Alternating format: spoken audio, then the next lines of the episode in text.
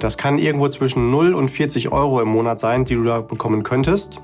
Das heißt, ich brauche einen richtig guten Ansprechpartner an meiner Seite, der mir sagen kann, okay, erstmal strategisch wählst du den Weg und taktisch operativ nimmst du dann den Tarif bei dem Anbieter. Sonst hat sich hinterher kaum gelohnt, was die Arbeitgeber da gibt. Hallo und herzlich willkommen bei Financial Health, dem Podcast für deine finanzielle Gesundheit. Freue dich auf spannende Inspirationen und leicht umsetzbare Financial Lifehacks für dein privates Finanzmanagement. Es erwarten dich wertvolle Impulse, wie du das Thema Geld und Finanzen zu einer mitreißenden, begeisternden und stärkenden Kraft in deinem Leben machst. Schön, dass du da bist. Vielen Dank für deine Zeit und danke für dein Interesse. Es freuen sich auf dich Julian Krüger und unsere ganz besonders sympathische Amelie Lieder.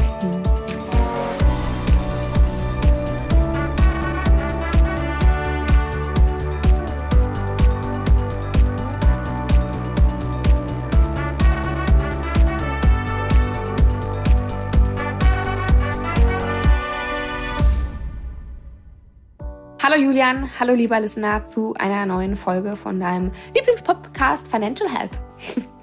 Heute soll es um das Thema vermögenswirksame Leistung gehen. Vielleicht hast du davon schon mal was gehört oder vielleicht bekommst du sogar selber welche. Wenn nicht oder wenn du davon ja erstens noch nie was gehört hast, zweitens nichts davon bekommst. Schade. Gut, bekommst du aber hier und heute erstmal schon mal wissen, was es eigentlich ist und vielleicht bist du am Ende der Folge ja so weit schlauer, dass du denkst, oh cool, ich könnte eigentlich welche bekommen, habe aber gerade noch gar keine und danach welche kriegst. So, und jetzt rollen wir das ähm, Pferd mal von vorne auf hier. Julian, was sind vermögenswirksame Leistungen? Vermögenswirksame Leistung ist ein Geschenk von deinem Arbeitgeber, wenn du es denn in Anspruch nimmst. Also der stellt dir das grundsätzlich zur Verfügung, obendrauf auf dein Gehalt in Form von Geld wenn du erstens weißt, dass du es bekommst und zweitens dem auch sagst, hey, ich würde das auch gerne in Anspruch nehmen. Wichtig ist nur zu wissen, das darf er dir nicht auf dein Girokonto überweisen. Okay. Hm. Hast du mal ein Bild für vermögenswirksame Leistung? Daran bist du doch immer der große Meister hier. Ja, das ist ungefähr so, wie wenn ich dir sage, Amelie, Mensch, ich lade dich einmal im Monat auf meine Kosten zum Essen ein. Aber du bist dafür zuständig, den Termin auszumachen und das Restaurant zu reservieren. Und wenn du jetzt sagst, ja, Moment, das ist ja cool, aber dann machen wir das vom letzten Monat auch noch schnell. Nee, das geht nicht. Man kann das immer nur jetzt oder zukunftsgerichtet nutzen. Was du in der Vergangenheit hast liegen lassen, das halt Pech gehabt. Sonst hätte ich nämlich schon ein paar Monate in meinem Leben angehäuft und wenn ich die jetzt alle rückwirkend noch mal geltend machen könnte, dann könnte ich jeden Tag mit dir essen gehen. Genau, und ich wäre pleite. Und genau ja. damit das auch dem Arbeitgeber nicht passiert, kann man das nur zukunftsgerichtet machen. Okay, gut. Äh, das, das kann ich nachvollziehen. Woher weiß ich denn, ob ich welche bekomme? Weil offensichtlich bekommt ja nicht jeder Mensch vermögenswirksame Leistung. Das ist korrekt. Das kann irgendwo zwischen 0 und 40 Euro im Monat sein, die du da bekommen könntest. Du könntest einfach mal in deinen Arbeitsvertrag reingucken. In der Regel steht das auch da drin. Oder wenn du tariflich gebunden aktiv bist, also arbeitest, dann steht es im Tarifvertrag. Noch einfacher ist es aber einfach, den Arbeitgeber zu fragen, hey, lieber Arbeitgeber, beziehungsweise in einem größeren Unternehmen einfach mal die HR-Abteilung, also die Personalabteilung, hey, habe ich Anspruch auf vermögenswirksame Leistung? Und wenn ja, wie hoch? Und was muss ich dafür tun, damit ich die bekomme? Also in der Regel sagen die dann entweder, yo, und dann reich uns bitte einen Sparvertrag dafür ein, oder nee, gibt's bei uns nicht. Wichtig ist für dich zu wissen, das geht jetzt nicht, oh Mensch, du hast blonde Haare, deswegen kriegst du welche, nee, brünett, nee, oder äh, du bist doppelt so schwer wie die anderen, deswegen kriegst du doppelt so viel. Das geht alles nicht. Entweder es bekommen alle gleich oder eben nicht. Also auch hier gilt logischerweise das allgemeine Gleichbehandlungsgesetz. Schön, zieht sich durch in Germany. Das ist doch, das ist doch vernünftig.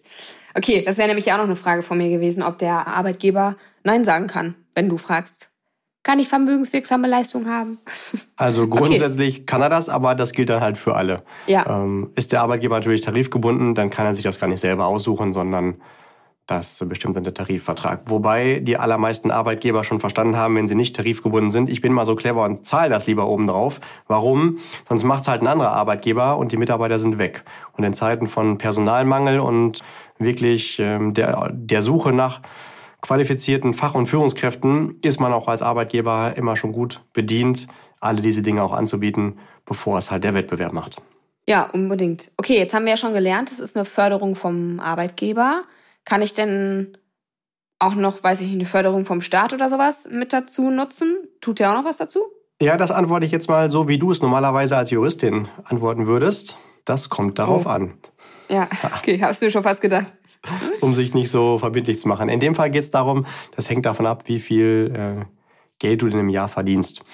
Äh, es gibt eine Förderung vom Staat, ja, sogar ähm, teilweise zwei verschiedene. Das hängt aber davon ab, wie hoch dein zu versteuerndes Jahreseinkommen ist. Und wenn du das bekommst, dann hast du auf jeden Fall das Feedback, dass du unterdurchschnittlich verdienst. Also sobald du normal oder überdurchschnittlich verdienst, bekommst du das nicht. Also sei froh, dass du keine Förderung vom Staat bekommst. Das bedeutet nämlich, dass du dann in der Regel mehr Geld verdienst. Also die Förderung ist gedacht für Menschen, die gerade in den Beruf starten, zum Beispiel Auszubildende oder die halbtags arbeiten und da vom Staat noch ein bisschen was obendrauf bekommen. Ja. Das sollte aber natürlich nicht der Hauptgrund sein, warum man es abschließt, sondern weil man überhaupt erstmal dieses Geldgeschenk mitnimmt und dann sollte man sich Gedanken machen, wo lasse ich denn dieses Geld investieren, damit es auch gut für mich arbeitet. Denn das hatten wir eben ja schon mal ganz kurz gehört.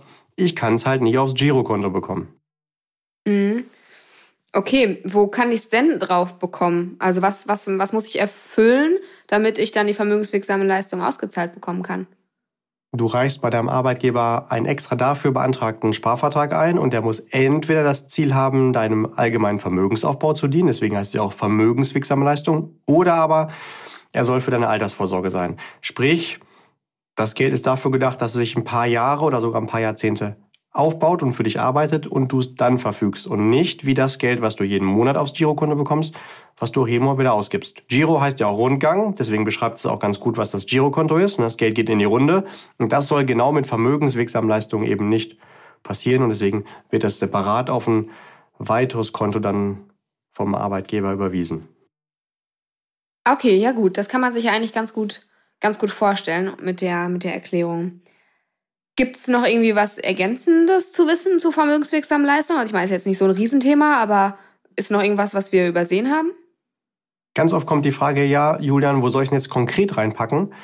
Das hängt dann davon ab, wofür ich es nutzen will und vielleicht auch, was bei meinem Arbeitgeber möglich ist. In den meisten Fällen will man es nutzen für Vermögensaufbau. Deswegen heißt es ja vermögenswirksame Leistung, hatten wir eben gerade schon. Und da gibt es Möglichkeiten, dass ich in einen Banksparplan investiere oder der Klassiker, was die meisten machen, in einen Bausparvertrag oder in einen Aktienfonds, wenn er dann dafür zugelassen ist.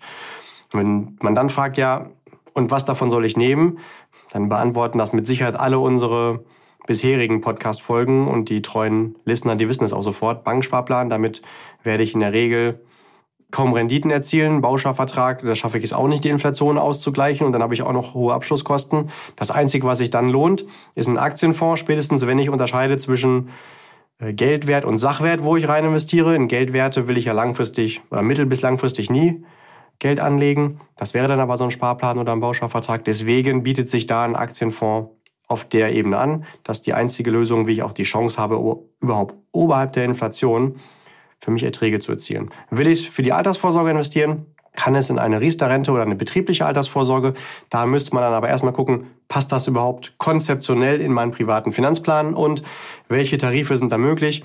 Und für alle diese Punkte, die wir gerade hatten, egal ob Banksparplan, Bausparvertrag, Aktienfonds, Riester-Rente, äh, betriebliche Altersvorsorge, bei all diesen Dingen gilt immer, es gibt natürlich viel mehr schlechte als gute Tarife. Das heißt, ich brauche einen richtig guten Ansprechpartner, einen Finanzexperten an meiner Seite, der mir sagen kann, okay, erstmal strategisch wählst du den Weg und taktisch operativ nimmst du dann den Tarif bei dem Anbieter. Sonst äh, hat sich hinterher kaum gelohnt, was die Arbeitgeber da gibt. Ja, das ist ja immer so, ne? Dass das Oberthema sich irgendwie ganz gut anhören kann, aber man muss natürlich auf das, ähm, auf die, auf die Einzelheiten dann irgendwie schauen. Okay, gut. Sonst noch irgendwas zu bedenken, zu berücksichtigen? Oder ja, absolut. Zwei Dinge fallen mir ein. Erstens die Frage danach, kann das jeder? Nee, das hängt halt von deinem Arbeitgeber ab oder von der Branche, in der du tätig bist. Oder zum Beispiel als Selbstständiger geht es nicht. Als Beamter hast du äh, relativ geringen Anspruch, meistens äh, 6,65 Euro im Monat, aber auch das lohnt sich dann trotzdem zu nehmen. Also das wirklich meine Erfahrung bringen. Und wenn der Arbeitgeber dir, sagen wir mal, das Maximum 40 Euro zur Verfügung stellt und du das als vermögenswirksame Leistung in einen Aktienfonds packst, dann freut man sich, hu, ich kann 40 Euro extra sparen. Das ist nur halb so. Denn um die 40 Euro zu bekommen, musst du dem Arbeitgeber auch sagen, bitte überweis mir 40 Euro in den Aktieninvestmentfonds, was top ist. Allerdings, die 40 Euro, die bekommst du oben auf dein Bruttogehalt oben drauf. Was bedeutet, für die Profis unter uns, die so eine Abrechnung lesen können, von den 40 Euro Mhm, werden Steuern mhm. und Sozialabgaben abgezogen. Mhm. Unten gehen aber trotzdem 40 weg. Das heißt, einen Teil legst du selber dazu. Jetzt könntest du ja sagen, okay, habe ich verstanden, bei mir ist ungefähr die Hälfte an Sozialabgaben und Steuern weg. Also sage ich dem Arbeitgeber, okay, dann überweist doch nur 20. Und dann schenkt er dir auch nur 20. Also du legst Mhm. da immer drauf. Es sei denn, du hast jetzt so einen Spezialfall, betriebliche Altersvorsorge. Das kann je nach Lösung und Plan sinnvoll sein. Ähm, Da würdest du dann die Sozialabgaben und die Steuern nicht abgeben müssen. Da dre- dreht sich das dann um. Aber das würde jetzt hier ein bisschen sehr in die Tiefe gehen. Das ist eher etwas für ein Individualgespräch für jemanden, der da dann seinen Finanzplan ganz äh, ganzheitlich und ähm, langfristig ausrichtet und plant. Ja, stimmt, ja, da hast du natürlich recht. Mm, okay, gut. Ja, der Steueraspekt, ja, ja, das ist ja nichts Neues in Good Old Germany. Aber äh, gut, so ist es. Okay, prima. Dann glaube ich, haben wir doch damit schon mal so ein bisschen Informationen geben können, was vermögenswirksame Leistungen eigentlich sind. Und vielleicht ist ja auch dem einen oder anderen aufgefallen, oh, ich könnte ja mal morgen auch zu meinem Arbeitgeber gehen und mal fragen, wenn ich noch keine gerade auf meiner Abrechnung sehe, sieht das vielleicht nächsten Monat anders aus. Ja, also es lohnt sich auf jeden Fall, entweder selber mal danach zu fragen oder wenn man mit einem Finanzexperten zusammenarbeitet, dann übernimmt der das auch gerne, dass der beim Arbeitgeber nachhorcht, vorsichtig und äh, anonym ganz oft auch, damit man ja da vielleicht auch gar nicht, je nachdem wie das Verhältnis ist, äh, negativ auffällt. Wenn man das nicht möchte, dann kann man halt auch da jemand anders mit beauftragen. Ja, auch nochmal ein guter Tipp. Okay, dann schließen wir für hier und heute die Folge, oder? Ja, vielen lieben Dank fürs Reinhören, lieber Listener. Wir drücken dir die Daumen, dass du möglichst viel VL von deinem Arbeitgeber geschenkt bekommst und es dann auch intelligent weißt zu nutzen und zu investieren. Dabei ganz viel Erfolg und vielen Dank fürs Zuhören. Keep growing and stay healthy, especially financially. Deine Amelie.